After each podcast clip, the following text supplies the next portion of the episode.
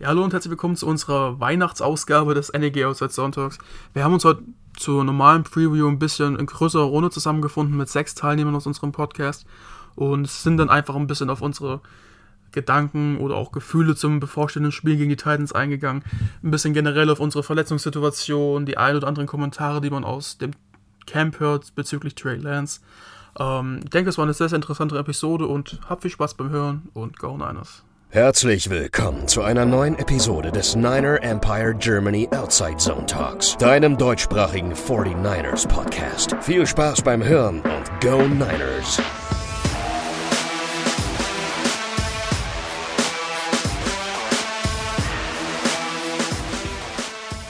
Hallo und herzlich willkommen zu unserer Preview zum Titanspiel. Wir haben heute anlässlich der Feiertage mal ein bisschen was anderes gemacht und haben uns mal in etwas größere Runde zusammengefunden und mit dabei sind heute der Lars. Hallo Lars. Jo, guten Abend. Der Herr, äh, der Jan. Einen wunderschönen guten Abend. Ein alter Bekannter, der schon lange nicht mehr dabei war, Simon. Einen wunderschönen guten Abend. Dann noch unser Nick. Hallo. Und dann noch der Typ aus Österreich, Lukas. Hallo Lukas. Grüßt euch. ja, wir haben uns halt mal ein bisschen wegen den Feiertagen mal gedacht, es ist vielleicht mal was Schönes in größerer Runde uns mal zusammenzufinden. Dann gibt es auch wieder hier ein bisschen mehr Clash untereinander und wir haben vielleicht so eine ganz, ganz lockere Stimmung dabei. Ähm, aber fangen wir erstmal an. Wie habt ihr jetzt das, das letzte Spiel verarbeitet und ist es irgendwie auch für euch so verwunderlich, dass man jetzt dann in zwei Tagen beim Zeitpunkt der Aufnahme am Dienstagabend schon wieder vorm Fernseher sitzt? Also ich persönlich finde es geil. Also ich könnte, könnte mich daran gewöhnen, mehr Spiele zu sehen. Also mir macht das nichts aus. Also ich freue mich dann auch auf ein Wochenende mal ohne Spiel. Also das kommt, finde ich, zur richtigen Zeit. Ja, ich finde es allgemein auch ganz cool, dass jetzt überhaupt äh, in der gesamten NFL, ähm, also für die Teams ist es wahrscheinlich nicht so gut. Also ich glaube, die Seahawks äh, und die Eagles und äh, ich weiß gar nicht, welches Team das jetzt noch war, das aufgrund äh, der Covid-Ausbrüche bei den jeweils gegnerischen Team äh, quasi benachteiligt wurde.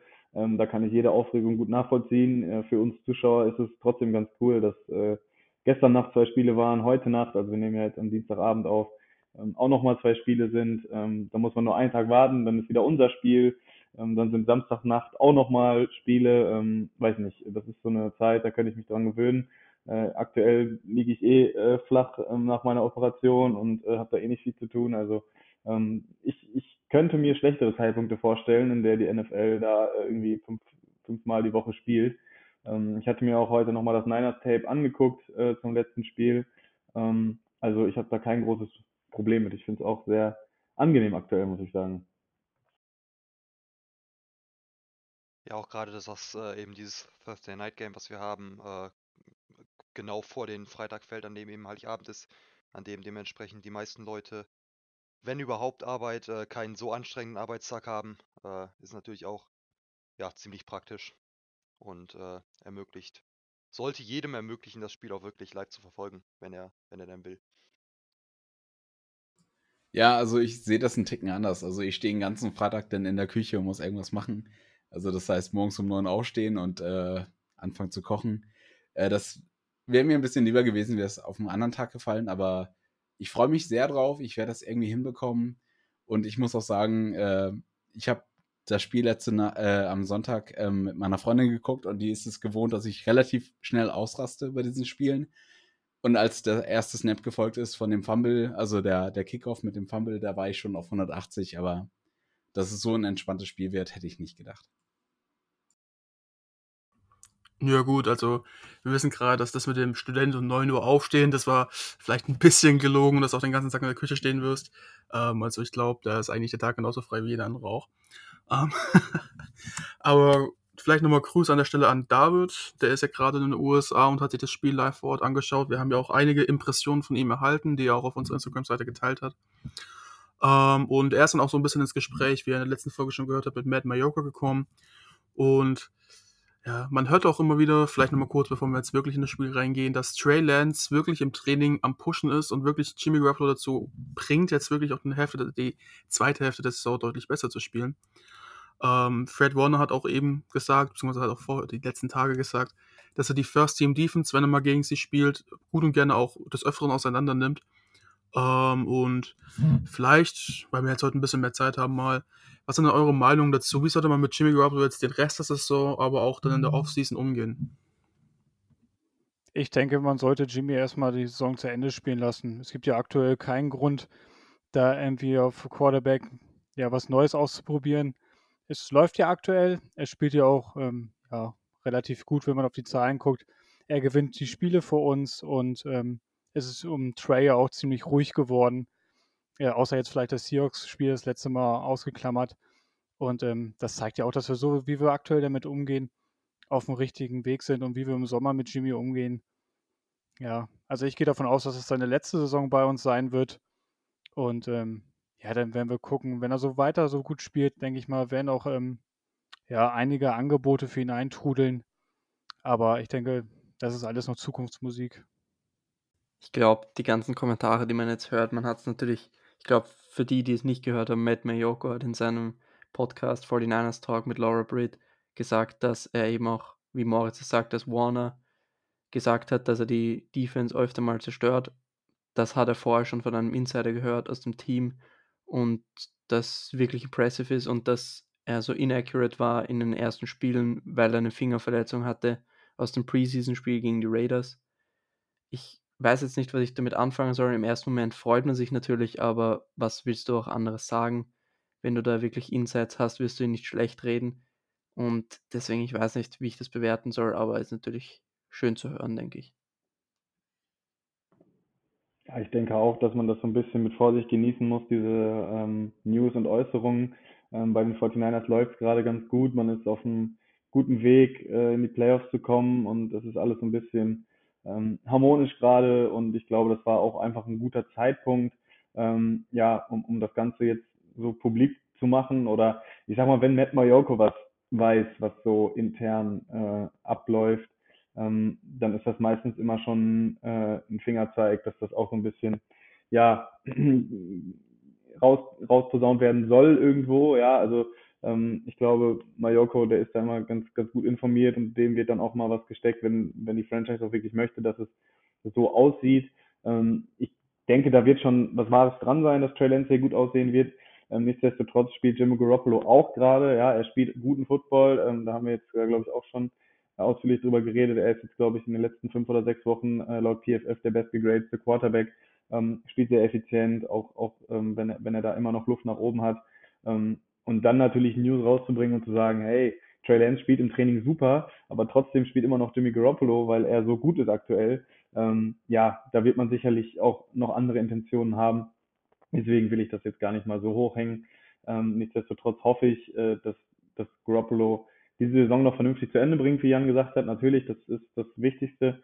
Ähm, und dass wir dann in der Offseason auch hoffentlich einen klaren Cut machen können, auch was den Cap-Hit oder so angeht, ähm, ob es jetzt ein Trade ist oder ein Cut oder was auch immer dass er hier ein persönliches Ende findet und wir dann so früh wie möglich ähm, Trey sehen. Das ist ja irgendwie logisch, dass wenn man da so ähm, viel investiert hat, dass man dann eben auch dieses Talent oder auch eben diese Investition in die Zukunft einfach auch sehen will. Ne?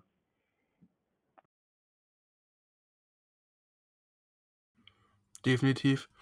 Ähm, und ich finde aber trotzdem ist immer so ein schönes Zeichen, wenn du dann auch von Fred Warner, der jetzt wirklich, wirklich, äh, wahrlich wirklich kein Spieler ist, der irgendjemanden lobt, der es nicht verdient hat, aber dann trotzdem sagt, ja, okay, der Typ ist jetzt 21 Jahre alt und der macht unsere Defense schon ganz schön Probleme und die Defense spielt jetzt die letzten Spiele eigentlich wirklich sehr, sehr solide.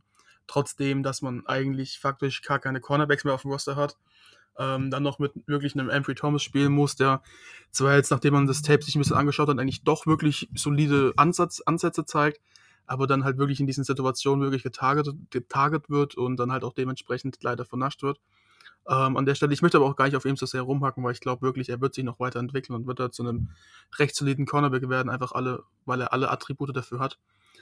Ähm, aber ich denke halt schon, dass das so ein Emmanuel Mosley wirklich fehlt und die Meldung kam ja jetzt raus, er wird wirklich, äh, frühestens zum Spiel gegen die Rams, also zu unserem normalen Regular, Regular Season Finale wieder dabei sein. Ähm, wenn wir es dann in die Playoffs schaffen, wird er auch in den Playoffs natürlich wieder dabei sein. Sollte er sich noch, nicht nochmal verletzen davor. Ähm, das weiß man ja leider nie oder sich mit Covid infizieren. Ähm, aber ja, haben wir jetzt erstmal genug über die allgemeine Situation geredet. Kommen wir mal zum Titanspiel.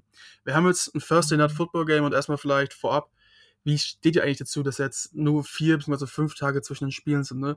Ich kann es vielleicht mal ganz kurz aus, ich habe ja selber ewig lang Football gespielt, acht Jahre lang ein bisschen erklären und es ist halt wirklich, das war nicht mal ansatzweise NFL-Niveau, also das war ganz, ganz weit davon weg. Ähm, aber es ist halt deutlich, deutlich härter, als wenn man jetzt dann sieben Tage dazwischen hat, weil einfach die ersten ein, zwei Tage sind meistens die kompletten Regenerationstage. Man sitzt quasi auf dem Sack Eis ähm, oder in der Hot Tub, also in dieser heißen Badewanne und schaut sich eigentlich nichts anderes an, außer Filme oder man spricht mit seinen Coaches, weil einfach dieser Körper die Regeneration braucht. Und dann hast du normalerweise eins, zwei, drei Trainingstage, in denen du mehr oder weniger, da gibt es ja auch eine ewig lange Diskussion, solltest du jetzt mehr mit Kontakt innerhalb des Saison trainieren oder machst du doch relativ kontaktarm, aber halt die auch wirklich auf die Schnauze haust, je nachdem, in welchem Team du spielst. Ähm, dann hast du nochmal diesen, diesen Reisetag am Samstag oder wenn du halt ähm, ein Heimspiel hast, ein, so ein bisschen, bisschen Freizeit vielleicht ähm, oder einfach ein Team-Meeting. Aber wenn dann halt wirklich nur fünf Tage dazwischen sind und du eigentlich auch wirklich nur vier Tage hast, die du aktiv nutzen kannst, weil Donnerstag sind ja schon die Spiele, ähm, respektive eigentlich nur drei Tage, weil du kannst ja Donnerstagmorgen schlecht trainieren, ähm, ist es wirklich hart, weil wenn überhaupt hast du ein Training und das kannst du, weil es direkt am Tag vorm Spiel ist, am Mittwoch auch eigentlich nicht wirklich durchziehen ähm, weil aus logischen Gründen. Ähm, und du musst dich halt eigentlich theoretisch mehr und so ein bisschen praktisch, indem du halt vielleicht einen Walkthrough machst, auf die, auf die Titans vorbereiten. Ähm, und es hat sich meiner Meinung nach auch in der Victory Speech von Kyle Shanahan im Locker Room wieder gespiegelt. Er hat gesagt, heute ist nicht der Tag zum Feiern. Es geht jetzt direkt gegen die Titans, wir haben nicht viel Zeit. Ähm, und daran merkt man, okay, könnte vielleicht ein bisschen härter werden. Und wir hatten ja auch vorletzte Saison, 2019, war es ja der Fall, dass wir dann auch Kayron äh, in dieser kurzen Woche verloren haben, dann im Spiel, weil er sich einen Brustmuskel gerissen hat. Ähm, und leider sind es halt immer so ein bisschen diese, ja, diese, diese Nachteile, die du einfach hast, weil du bist ein bisschen verletzungsanfälliger, du hast diese Regeneration nicht richtig und ja. Dann haben wir aber auch noch zum Thema Injuries nochmal vielleicht ein paar generelle Updates und zwar Elijah Mitchell, unser Rookie Running Back, ist jetzt mittlerweile aus dem Concussion-Protokoll raus. Und gestern hat es noch angehört, als wäre er so ein bisschen eher doubtful, dass er spielen kann, weil er sich auch noch im selben Play damals das Knie verletzt hat. Jetzt allerdings sieht es danach aus, als wäre er eine Day-to-Day-Decision, als er eine Stufe quasi hochgestuft worden, weil sein Knie einfach schon deutlich besser aussieht. Und man wird am Donnerstag vorm Spiel entscheiden, ob er spielen kann oder nicht. Jetzt mal die Frage in der Runde. Ich glaube, Elijah Mitchell wirklich, wirklich ein wichtiger Part für das Spiel gegen die Titans, oder? Ja, absolut. Also Elijah Mitchell gibt äh, unserem Running Game einfach ja nochmal eine ganz andere äh, ja, Variante, äh, die, die wir sonst so nicht haben. Äh, dadurch, dass er eben diesen Speed so mitbringt, wie ihn, wie ihn auch Raheem Mostert äh, mitbringt zum Beispiel. Äh, aber äh, man hat die letzten Wochen gesehen, Jeff Wilson hat seinen Job gut gemacht, aber er ist eine ganz andere Art von Runner im Vergleich zu Elijah Mitchell. Und äh, da sieht man einfach, dass das was Mitchell die ersten Wochen geleistet hat, bevor er sich verletzt hat, dass es wirklich nochmal an, an Produktivität über dem, was Jeff Wilson in den letzten Wochen geleistet hat, nochmal ein, ein Stück drüber steht, meiner Meinung nach. Äh, und einfach nochmal ein bisschen mehr Explosiveness mitbringt und ein bisschen mehr ja, Big Play-Potenzial hat und nicht nur so für die, für die kurzen Jahres-Situationen, wie es Jeff Wilson häufiger mal macht. Wobei er jetzt natürlich auch in dem letzten Spiel der Leadback generell war. Bei Mitchell bin ich so teilweise bei dir. Also ich weiß nicht, ob es jetzt das Risiko wert ist, ihn jetzt spielen zu lassen. Ich, das muss man echt abwägen. Vor allem Jeff Wilson hat sein bestes Spiel gemacht diese Saison gegen die Falcons und er hat mir echt gut gefallen. Sah schon wieder aus wie der Alte und Mitchell hat mir jetzt nicht, ja, nicht so gut gefallen. Also er war schon gut, aber seine Vision war immer wieder in manchen Situationen nicht so stark und da gefällt mir Wilson einfach besser. Aber wenn du einfach beide hast und diese One-Two-Punch, und wirklich variabel bist, da wird das einfach gefährlich für jede Defense und das musst du einfach ausnutzen. Aber ich würde ihn eigentlich nicht gerne in einer größeren Rolle sehen, also nicht mehr als vielleicht 5, 6 Carries am Wochen, äh, am Donnerstagnacht. Und so, es ist jetzt auch nicht das allerwichtigste Spiel, also da geht jetzt mal für mich die, die Gesundheit einfach vor. Ich würde vielleicht ein bisschen argument, äh, dagegen argumentieren, mit dem Hinsicht, dass du halt jetzt eben den Jeff Wilson hast, der ja auch wirklich viele Carries bekommen hat letztes Wochenende. Ähm, und ich glaube einfach, auch wenn du Elijah Mitchell mhm. reinholst, also wenn er spielt, dann ist er 100% fit. Äh, beziehungsweise wird er auch seine 10, 15 Carries oder mehr bekommen. Weil ich einfach nicht glaube, dass Cash einen Running Back spielen lässt, wenn er wirklich noch so ja, sagen wir mal, so kurz davor ist, dass er sich bei einem Hit gefühlt wieder alles zerstören könnte. Ähm, aber trotzdem finde ich es wichtig, weil, wie wir es gerade gesagt haben, Jeff Wilson hatte einfach nicht lang für die Regeneration. Ähm, und ich glaube, gerade da wäre noch so ein bisschen, ein bisschen Abwechslung wichtig, um gerade auch ein paar Injuries, also Verletzungen vorzubeugen. Ähm, und leider bin ich von unserem restlichen Running Back Room, sagen wir jetzt einfach mal zum Beispiel dann Hasty, ähm, überhaupt nicht überzeugt, weil wir sehen ja, selbst obwohl er eigentlich unser designierter Third Down Back war zum Start der Saison vor seiner Verletzung, ähm, seitdem er sich, seitdem er wieder zurück ist, er spielt eigentlich fast gar keine Rolle mehr jetzt, außer bei einem Kickoff Return, wo er auch die ersten beiden gut gemacht hat. Gut, das soll jetzt auch mal dahingestellt sein, will ich jetzt nicht großartig nachtragen, weil er durch Sonne ihn ziemlich geblendet hat. Aber trotzdem, er ist kein Third Down Back mehr wirklich. Also er kommt bei Dritter und Lang, kommt er rein, wenn es gar nicht anders geht. Aber trotzdem ist er auch als Third Down Back von Kyle Juszczyk so ein bisschen abgelöst worden, weil er dann einfach auch ein sehr, sehr guter Receiver aus dem Backfield ist. Ähm, und dann aber auch gut blocken kann. Oder halt Debo Samuel spielt bei Third Down auch öfters mal als Running Back. Ähm, also da ist Shannon definitiv kreativ geworden und ich glaube, dass Hasty da einfach so ein bisschen auch dazu geführt hat, weil er einfach weiß, okay, ja, weiß jetzt einfach nicht. Er hatte zwar zum Beispiel jetzt ein, zwei gute Carries und er macht auch gute Catches aus dem Backfield, ähm, aber es ist dann halt einfach doch nicht so das Wahre vom Ei und wenn du dann am Endeffekt gegen die Titans bist, ähm, die auch wirklich eine gute Defense und eine D-Line haben und vielleicht auch wirklich, dass jetzt wichtig wäre, das Running Game zu etablieren gegen die Titans, ähm, dass du einfach Jimmy auch ein bisschen mehr Push gibst, weil du bist gegen ein Team, was, auch wenn sie jetzt unglücklich gegen die Steelers verloren haben, nicht ohne Grund neun Spiele gewonnen haben. Ähm, und klar, sie haben keinen Derrick Henry. AJ Brown kommt vermutlich zurück. Julio Jones ist wahrscheinlich raus mit seinem Hamstring-Injury, habe ich gelesen. Ich bin mir jetzt auch nicht ganz ich sicher. Ich habe gehört, er wird eine limitierte Rolle spielen. Okay. Ja, also wie auch immer das sei, die Titans sind wirklich ein gutes Team, die auch in der Offense, auch ohne Derrick Henry gute Waffen haben. Ähm, auch wenn jetzt Ryan Tannehill ohne Derrick Henry ein bisschen schlechter spielt. Ähm, und da würde ich mir trotzdem gerne alle Optionen offen halten, dass du jede Möglichkeit hast, das Spiel zu gewinnen. Ähm, weil das ist wirklich ein Spiel, wir sollten jetzt gucken, dass wir wirklich den Anschluss wahren und jetzt nicht irgendwie wieder einen dummen Patzer reinmachen und dann wieder beim gleichen Rekord sind wie die alle anderen Teams, die entweder den siebten Playoff-Platz haben oder in der Hand sind. Ähm, aber ja. Gut, dann denke ich, machen wir einfach mal weiter. Was erwartet ihr eigentlich generell so von unserer Offense gegen die Titans? Ähm, wie seht ihr das? Was werden wir spielen? Werden wir viel auf den Run Game, äh, auf, auf, das Run, auf das Run Game gehen und versuchen, unser Scheme zu etablieren? Oder glaubt ihr, dass wir ein bisschen was anderes machen diese Woche, weil die Titans unser, unser Scheme ganz gut kennen könnten?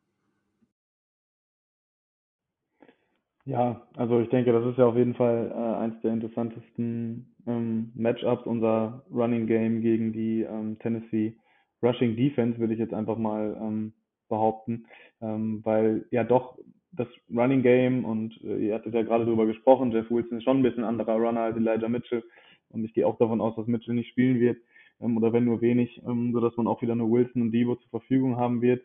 Ähm, deswegen, die haben schon eine deutlich bessere äh, Run-Defense als die ähm, von den Falcons. Ähm, Jeff Wilson hatte ja nichtsdestotrotz ähm, einen 100-Yard-Game äh, im letzten Spiel und ähm, deswegen glaube ich schon, äh, dass das deutlich schwieriger für uns wird, ähm, letztendlich äh, da unser, unser Running Game zu etablieren, wie man ja so schön sagt. Und ähm, da bin ich wirklich gespannt, äh, wie man sich gegen diese äh, D-Line schlagen wird. Ähm, ich gehe davon aus, dass wir äh, recht viel ähm, Runs auch versuchen werden, wieder über die Außen zu machen, dann eben mit Samuel, ähm, dass man früh versuchen wird, ähm, also zumindest die Box testen wird äh, der Titans und dann eben gucken muss, wie, wie gut man da ähm, in das Spiel reinkommt. Ähm, ich denke schon, dass die 49ers jetzt nicht viel Extravagantes machen werden in der Offense, dass sie sich da schon versuchen werden, auf ihre Basics zu fokussieren. Ihr hattet ja auch gerade drüber gesprochen, das ist halt auch nicht so einfach, wenn man eben nur äh, vier Tage dazwischen hat und dann noch einmal quasi durchs ganze Land fliegen muss, um dann so ein Spiel auswärts zu spielen. Ähm, das ist schon nicht ohne und äh, ich glaube schon, dass die 49ers zumindest erstmal versuchen, äh, da so mit ihren, ja, mit ihren Basics äh, da die Titans zu bespielen und je nachdem, wie das Spiel dann verläuft, ähm, ja, dann auch irgendwie mehr auf den Pass zu gehen oder so. Äh, aber ich denke schon, dass es zumindest was das Matchup unserer Offense gegen die Tennessee Defense angeht, ja, schon auch ein Battle in the Trenches auf jeden Fall geben wird und äh, dass unsere O-Line, die ja letzte Woche eine wirklich gute Figur abgegeben hat, gegen eine zugegeben eher schwächere D-Line der Falcons, ähm, dass die äh, ja schon größere Probleme haben wird äh, gegen die D-Line der Titans, die ja personell äh, auch nicht so schlecht besetzt ist. Ja, ich kann mir auf jeden Fall ein richtig zaches, in, in Österreich sagt man zach, ich weiß nicht, ob man das in Deutschland sagt, Spiel vorstellen. Das könnte wirklich low-scoring werden. Unsere O-Line hat einen guten Job gemacht gegen die Falcons, aber die Falcons haben statistisch die schlechteste D-Line in der Liga und die Titans haben, glaube ich, mit die beste in der Liga. Also was die da haben, Harold Landry, Jeffrey Simmons, der Nico Autry, die haben schon ordentlich Qualität und in, in Backfield sieht es auch nicht viel schlechter aus und Mike Rabel ist ein herausragender Coach. Da wird sein Team schon gut auf uns einstellen und da wird für mich auch der Schlüssel zum Erfolg sein, dass die Defense immer wieder Stops hinbekommt und dann muss die Offense halt auch Punkte aufs Board bringen und die Defense muss ähnlich spielen wie, wie gegen, gegen die Falcons. Ja, ich kann euch da eigentlich im Endeffekt allen nur zustimmen. Ähm, ich, ich sehe das noch ein bisschen anders, weil ich einfach glaube, dass unser Scheme in der O-Line, unser Blocking-Scheme, dass wir einfach wirklich, eine unserer O-Line sind immer auf der Bewegung, ähm, also in der Bewegung und es ist kein Big- und Big-Blocking-Scheme. Ähm, und das ist so ein bisschen die Schwäche, womit die Titans Defense nicht so gut umgehen kann. Ähm, weil sie haben einfach wirklich, wie zum Beispiel in Jeffrey Simmons, wirklich eine massive D-Line, die halt darauf ausgelegt ist, One-on-One-Battles zu gewinnen. Ähm, und die lassen sich eigentlich normalerweise relativ gut outscheme, sage ich jetzt einfach mal.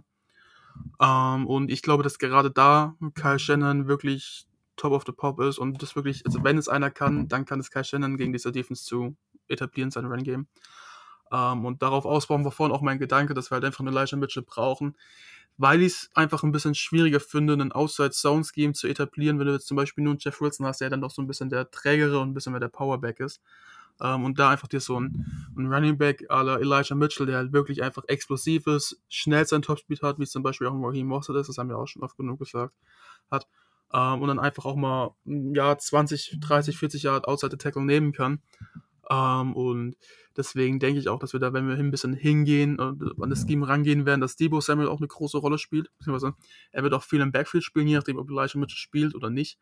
Äh, weil wir einfach wissen, okay, wir müssen kreativ werden. Wenn wir jetzt nur versuchen, wie so ein bisschen gegen die Falcons so zwischen Guard und Tackle zu laufen, äh, was gegen die Falcons, wie gesagt, wie es auch Lars gerade schon angesprochen hat, gut funktioniert hat, weil sie einfach personell und Scheme bzw. Coaching-mäßig nicht so stark aufgestellt sind, ähm, gut funktioniert hat.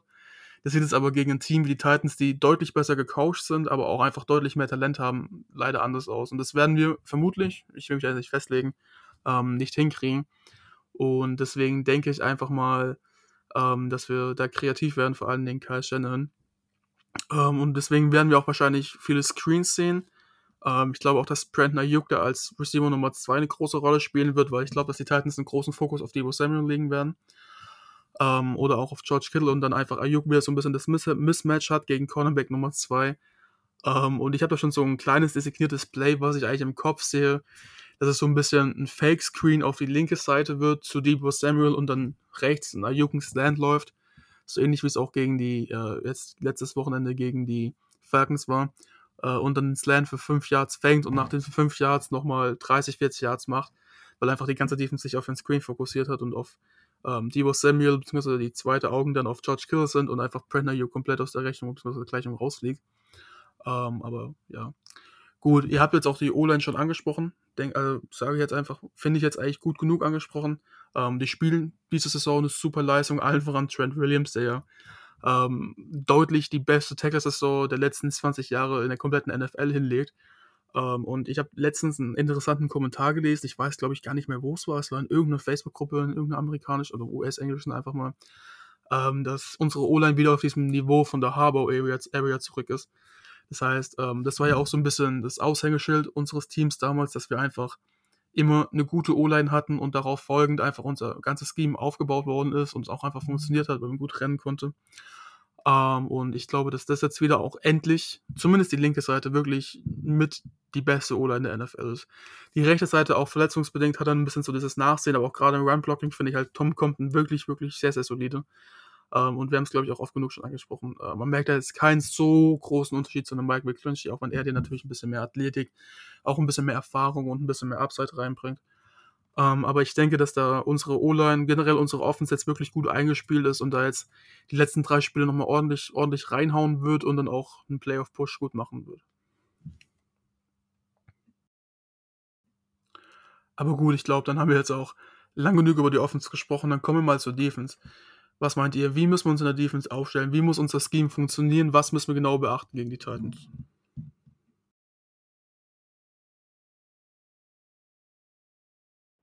Ja, also ich mache mal den Anfang äh, wieder noch ganz kurz vielleicht ähm, zu, zur D-Line der Titans eben, äh, habe ich ja gesagt, personell gut besetzt, um das auch nochmal äh, in Namen zu nennen. Also Harold Landry, ich glaube, der war ja von einigen hier auch, also bei Moritz und mir weiß ich damals äh, auf jeden Fall auch ein Draft Crush, den hatte ich mir auch gewünscht für die Edge damals.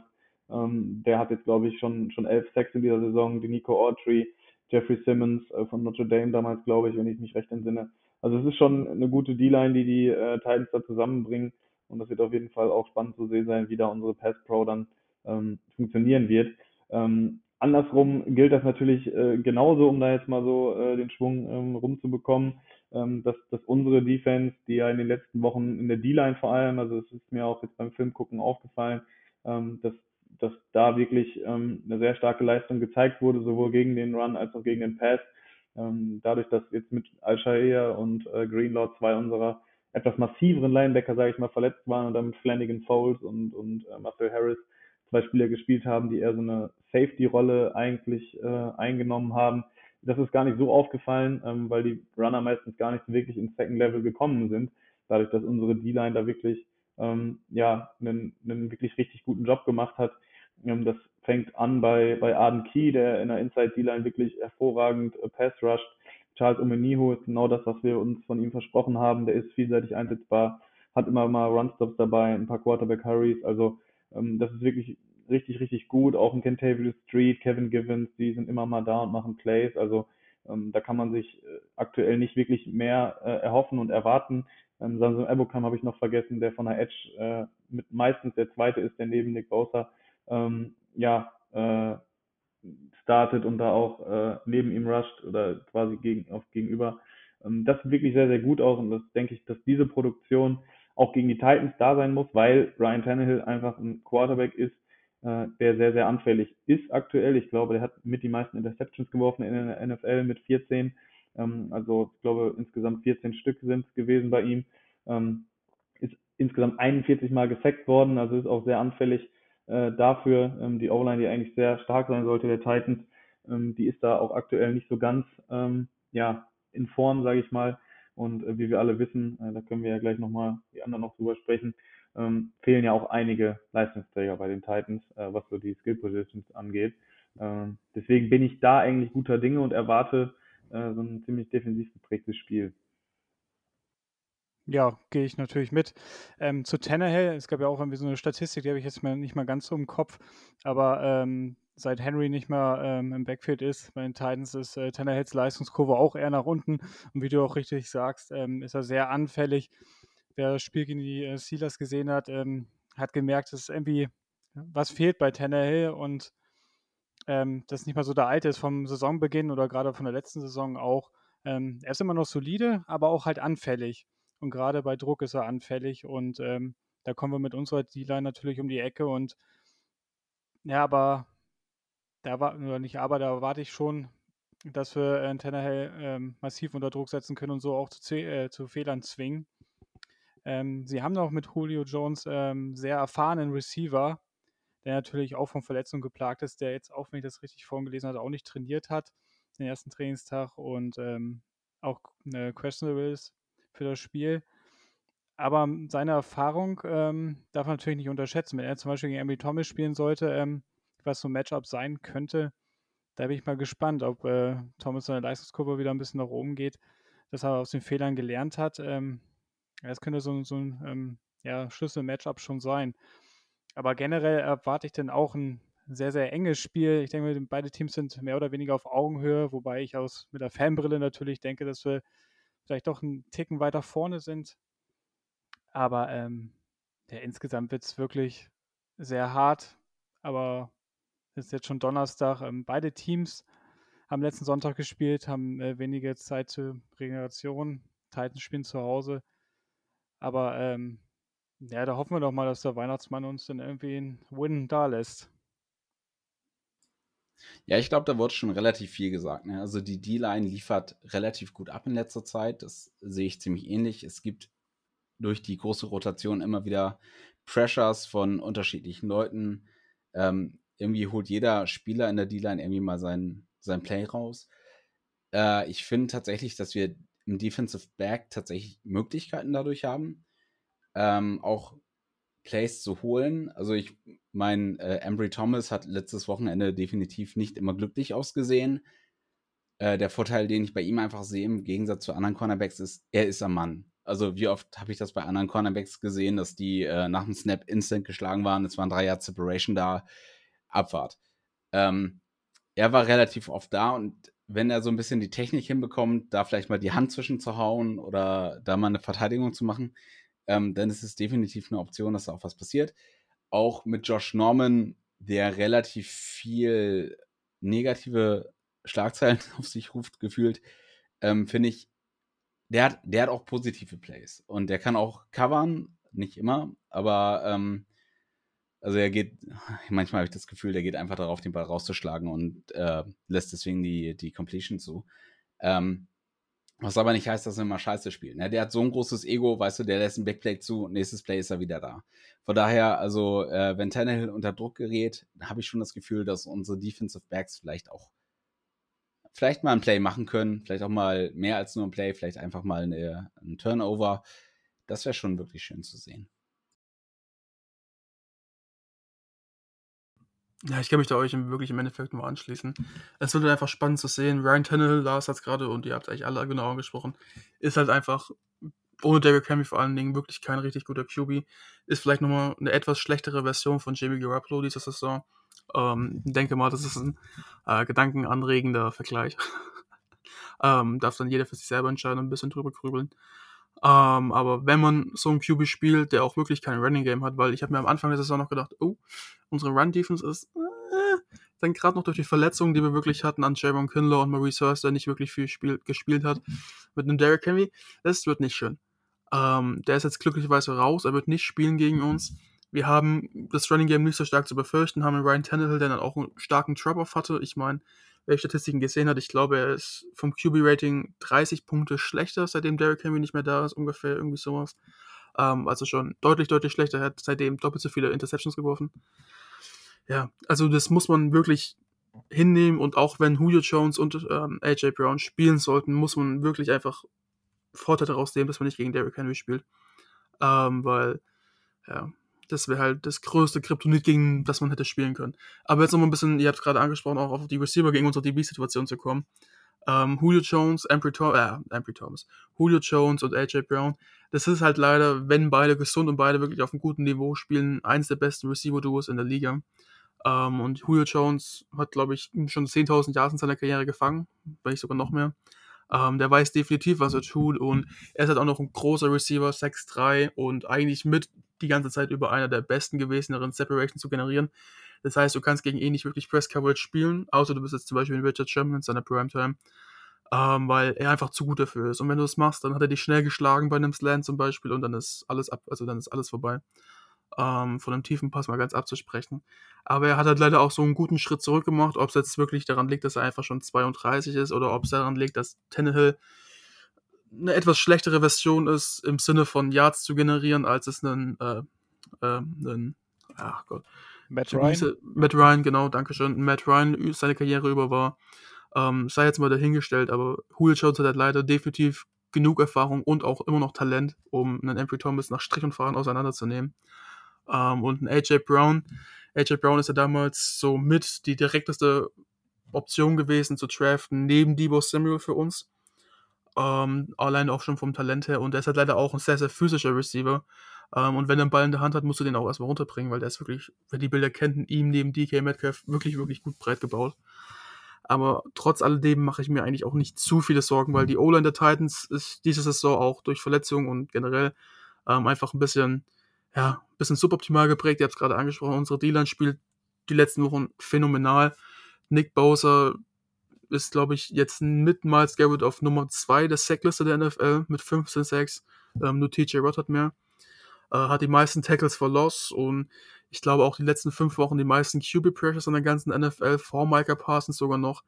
Ähm, also da habe ich definitiv Bock drauf. Und wenn dann auch wieder ein Arden Key ein Monsterspiel rauslässt und dann auch ein DJ Jones und ein Eric Armstead seine Plays machen, ähm, dann wird der Ryan Tannehill sehr, sehr, sehr schnell sehr hektisch werden in der Pocket.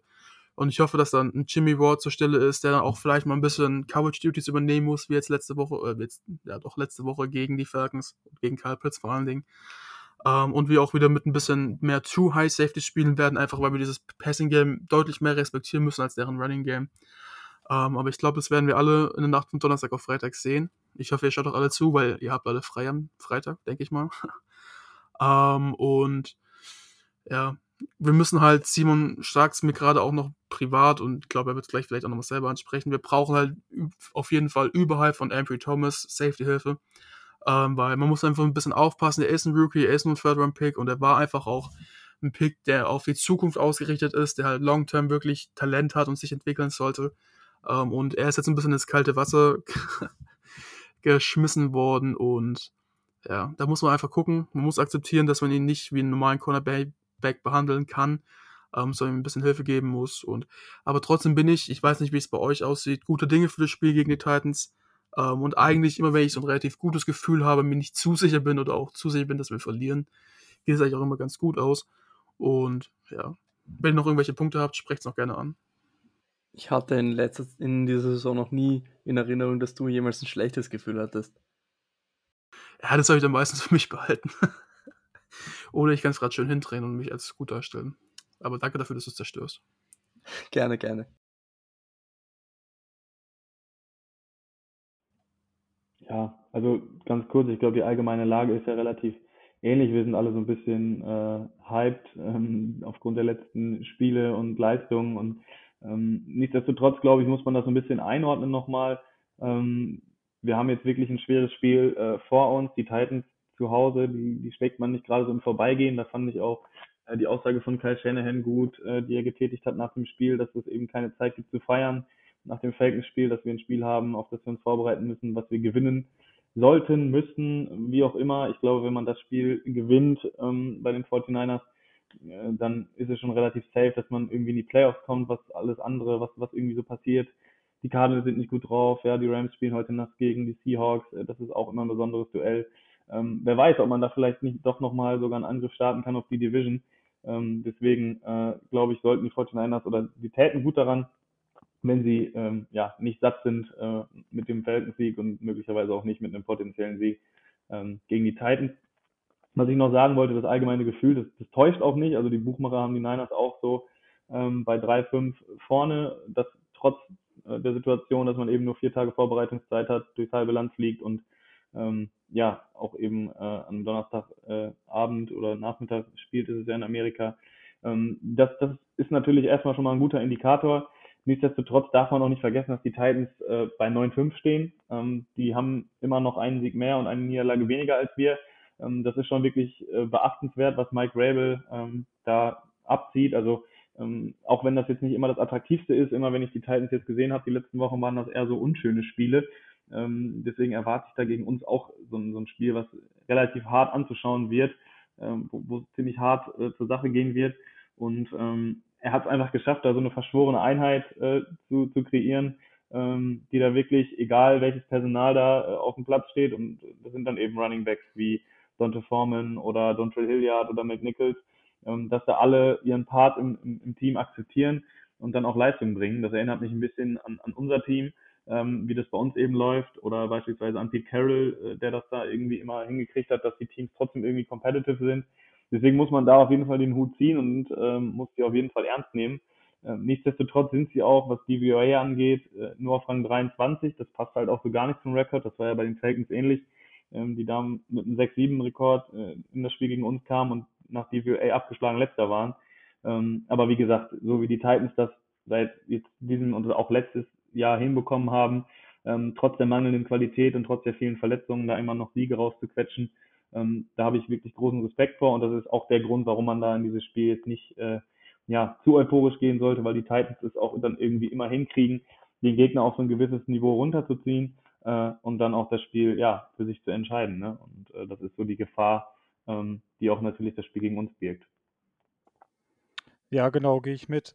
Ähm, natürlich wird es nicht einfach, hatte ich ja bereits schon gesagt. Aber wir müssen uns jetzt auch nicht kleiner machen, als wir sind. Ich denke mal, bei den Titans im Lager wird auch rumkommen, oh Gott, da kommt jetzt äh, Kittel, Debo, Ayuk, Jimmy ist gut drauf. Ähm, ja, die werden auch jetzt keine Angst haben, aber die, denke ich mal, haben auch Respekt vor uns, genauso wie wir vor den Titans Respekt haben. Ähm, aber wie gesagt, wir dürfen uns auch nicht kleiner machen, als wir sind. Wir sind gut drauf. wir sind so im Flow, wie man so schön sagt. Ähm, es, es läuft, um das mal einfach auszudrücken. Und ähm, man könnte jetzt nochmal ein richtiges Statement setzen und äh, wirklich in so einen Groove reinkommen, wie schon andere Teams in den letzten Jahren, die jetzt ähm, über die Wildcard in die Playoffs kommen und am Ende im Februar auch nochmal Football spielen dürfen. Ähm, das ist noch ein weiter Weg und ähm, aber ähm, ich bin schon ja, voller Euphorie und ich freue mich wahnsinnig aufs Spiel. Ähm, wer hätte das äh, im November oder wann das war gedacht, dass wir jetzt hier ähm, kurz vor Weihnachten darüber sprechen dürfen. Ja, jetzt äh, gewinnen wir auch noch in Tennessee und ähm, machen die Playoffs klar und aber momentan ist es einfach schön, es macht Spaß und ähm, ja, ich ja, erwarte schon, schon viel äh, von unseren Niners und auch, dass, dass wir das Spiel irgendwie ja, gewinnen, was natürlich nicht einfach wird, wie gesagt, aber ja, ich gehe schon mit einem sehr, sehr guten Gefühl eigentlich rein ins, in die Partie. Gut, dann. Ich glaube, sind wir jetzt auch von der Zeit her in einem wirklich guten Rahmen für die Länge der Episode. Ähm, dann bleibt mir auch nicht wirklich viel anderes übrig, außer mich von meinen ganzen Gästen hier zu verabschieden. Äh, ich glaube, wir brauchen jetzt nicht Name für Name alles durchmachen, das würde jetzt den Zeitraum noch ein bisschen sprengen. Ähm, aber ich wünsche euch natürlich allen, wenn wir uns nicht mehr hören, schreiben oder sowas, frohe Weihnachten an alle, alle von euch und auch an alle unsere Zuhörer frohe Weihnachten. Ähm, feiert schön mit eurer Familie oder wenn ihr kein Weihnachten feiert, aus welchen Gründen auch immer, verbringt trotzdem ein paar schöne Tage. Ähm, ich denke, wir werden alle mit gutem Gewissen, hoffentlich auch nach dem Spiel am Donnerstag, in der Donnerstagnacht, ähm, in die Weihnachtsfeiertage gehen können.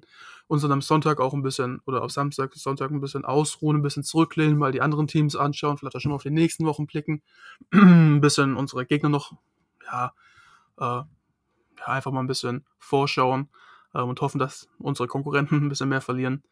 Ähm, ja, aber ich glaube, dann wäre jetzt auch alles gesagt und bleibt nicht viel anderes zu wünschen, äh, viel anderes übrig, außer euch noch einen schönen Morgen, Mittag, Abend oder Tag zu wünschen. Habt viel Spaß beim Spiel und in Weihnachtsfeiertagen und Go Niners. Ciao. Das war der Niner Empire Germany Outside Zone Talk. Streamt und abonniert uns auf allen gängigen Kanälen unter ad 49 ersempire GER.